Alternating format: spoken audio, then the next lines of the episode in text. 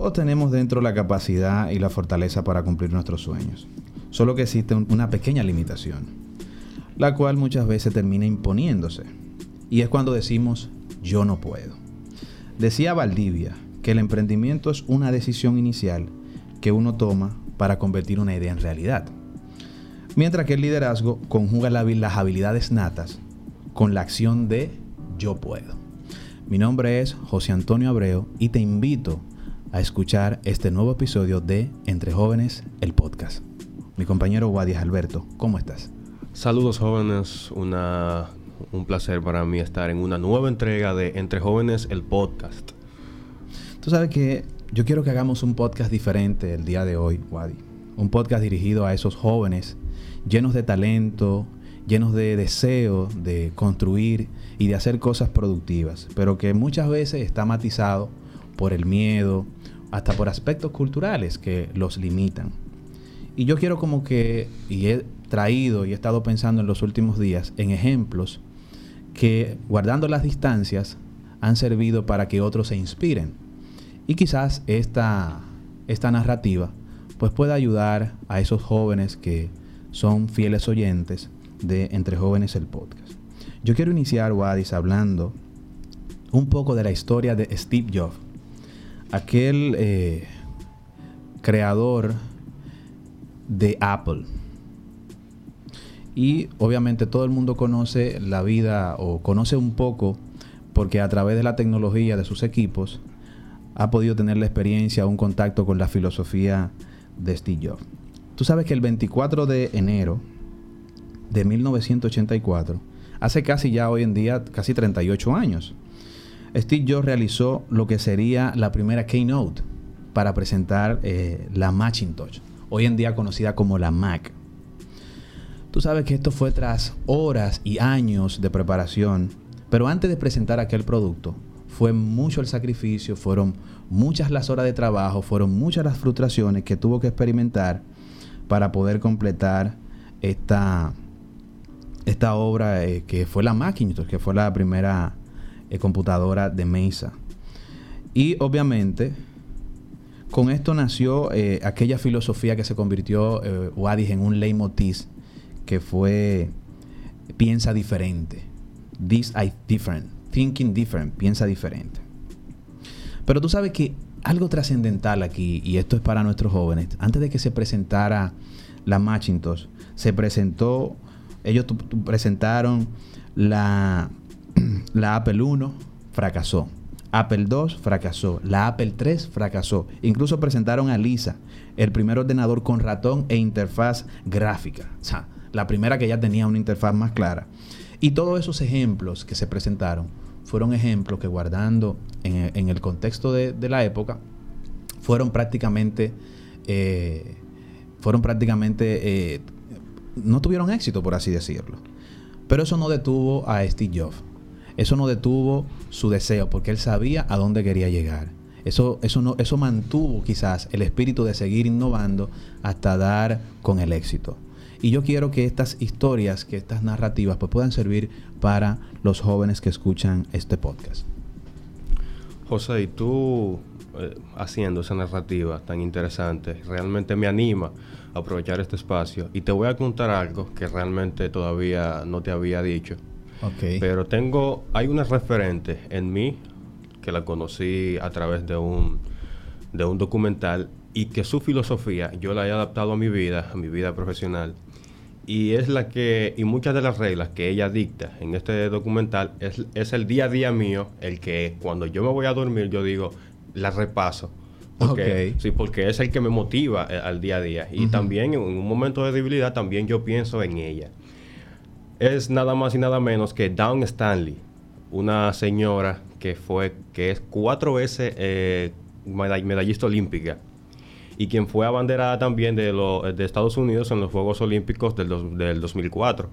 Que para tú ser abanderada de, de, Estados Unidos en unos Juegos Olímpicos donde está Michael Phelps, Kobe Bryant, Justin Gatlin, tú dices, ¿qué tú tienes que hacer? Y también eh, logró llegar al Salón de la Fama del, baloncesto. Ella dicta cuatro reglas que son las que en mí han impactado muchísimo. A ella le pasa que siendo mujer y siendo negra. Y en la época.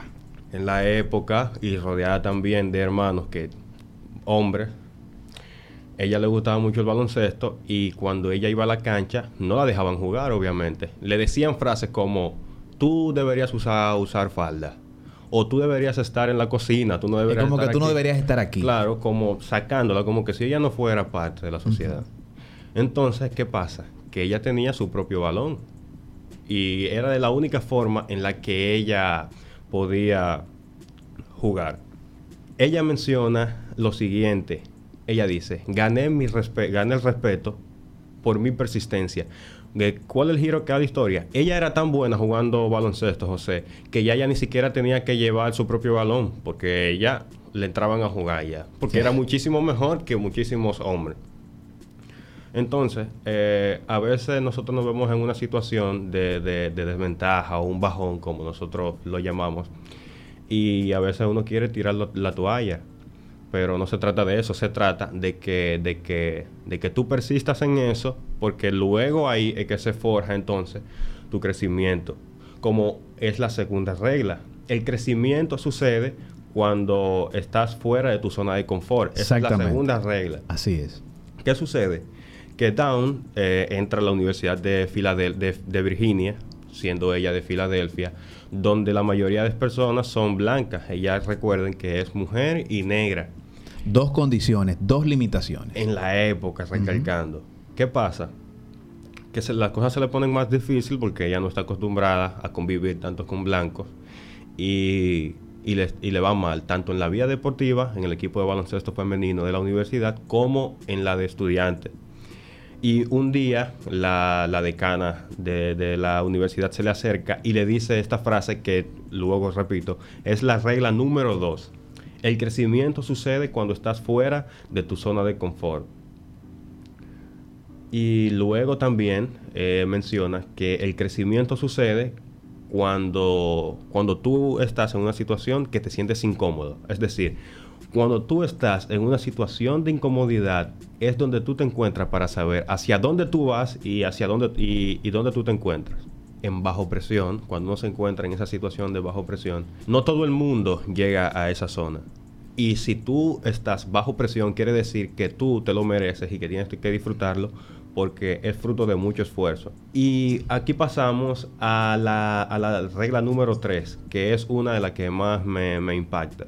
¿Qué sucede? Que ella pierde la final con el equipo ya siendo eh, en calidad de entrenadora, pierde la final eh, estatal de, del, del, campeonato. Ajá.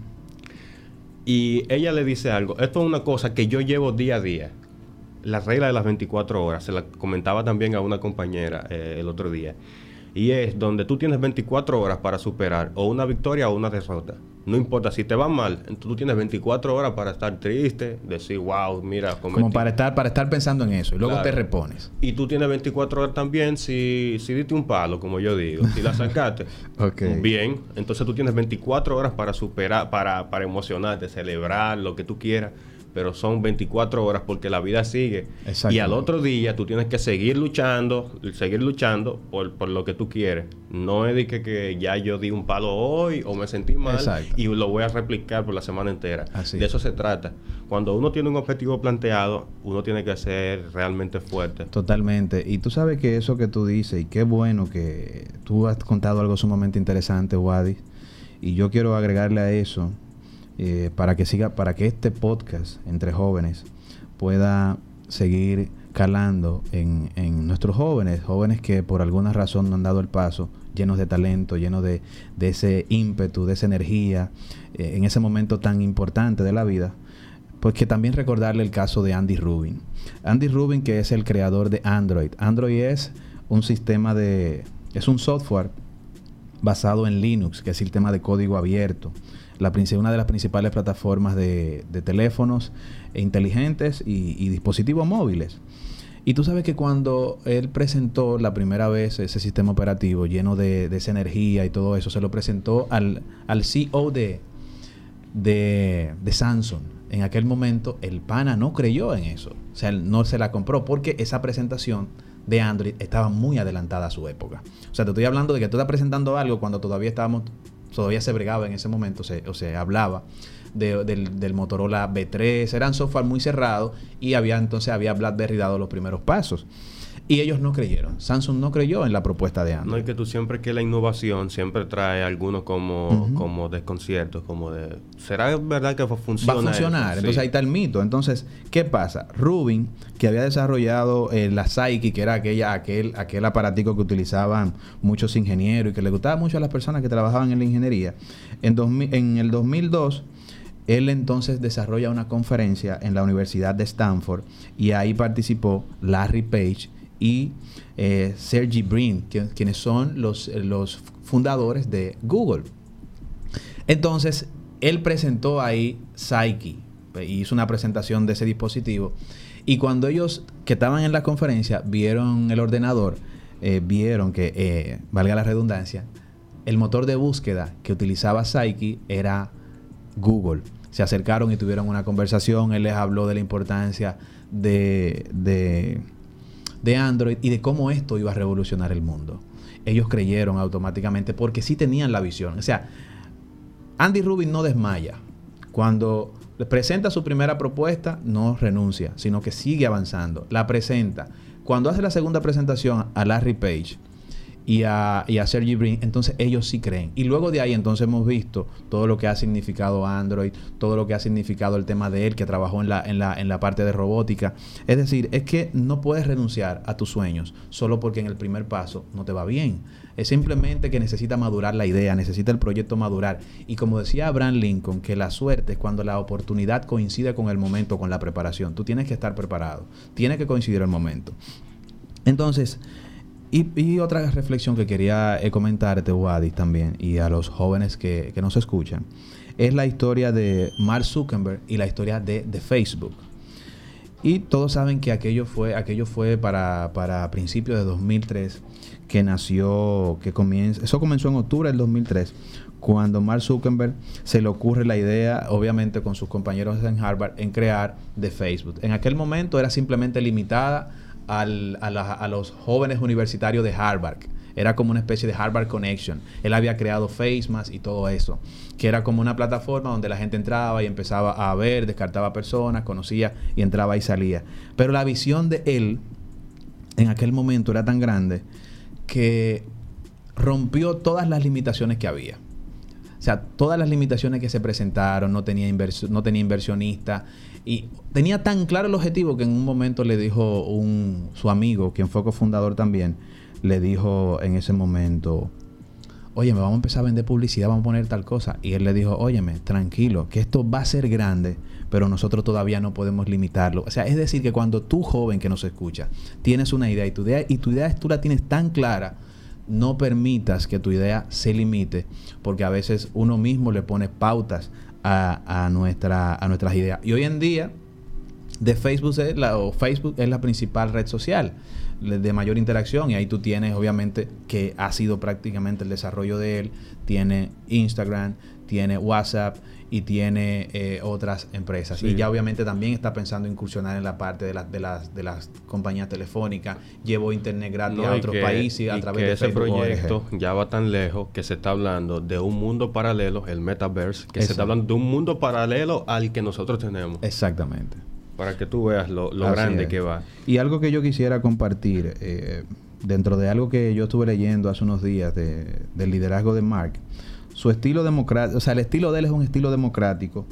Y, ese, estilo consiste en la búsqueda de opinión y retroalimentación de las personas de su entorno, o sea, donde procura el bienestar de su equipo, de la gente que están con él, para que ese personal satisfecho se sienta más capacitado y más proactivo.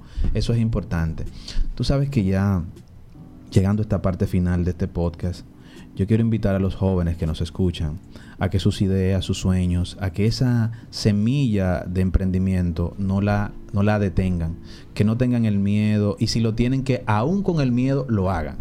Es decir, no importa dónde tú estés, en qué lugar, las condiciones las creas tú. Estas personas de ejemplo, como el que tú presentabas, Wadis, como, la, como el caso de Mark Zuckerberg, de Andy Rubin, como el caso de Steve Jobs y como otras personas que se destacaron, rompieron las barreras. vienen también de la pobreza, vienen de limitaciones y de una época donde había mayores limitaciones para crear entonces un nuevo paradigma. Así es que joven que nos escuchas, no te limites. Eso yo pienso que debería ser como una referencia para las personas. Y por mi parte, la reflexión que la dejé para, para último, la regla número cuatro, es el... Ella mencionaba una parte que decía, la regla número cuatro y la reflexión final de, de estas cuatro, cuatro reglas de Down Stanley es, lo que se atrasa no se niega, es decir, no es cuestión de suerte, es cuestión de ejecución, trabajo duro y la, y la ardua preparación que uno lleva día a día. No se trata de suerte y hay que recordar esto. Lo que se atrasa no se niega. Así es. Muchísimas gracias y este fue un nuevo episodio de Entre Jóvenes, el podcast. Ayúdanos a crecer. Comparte este contenido, difúndelo. Hasta una nueva entrega.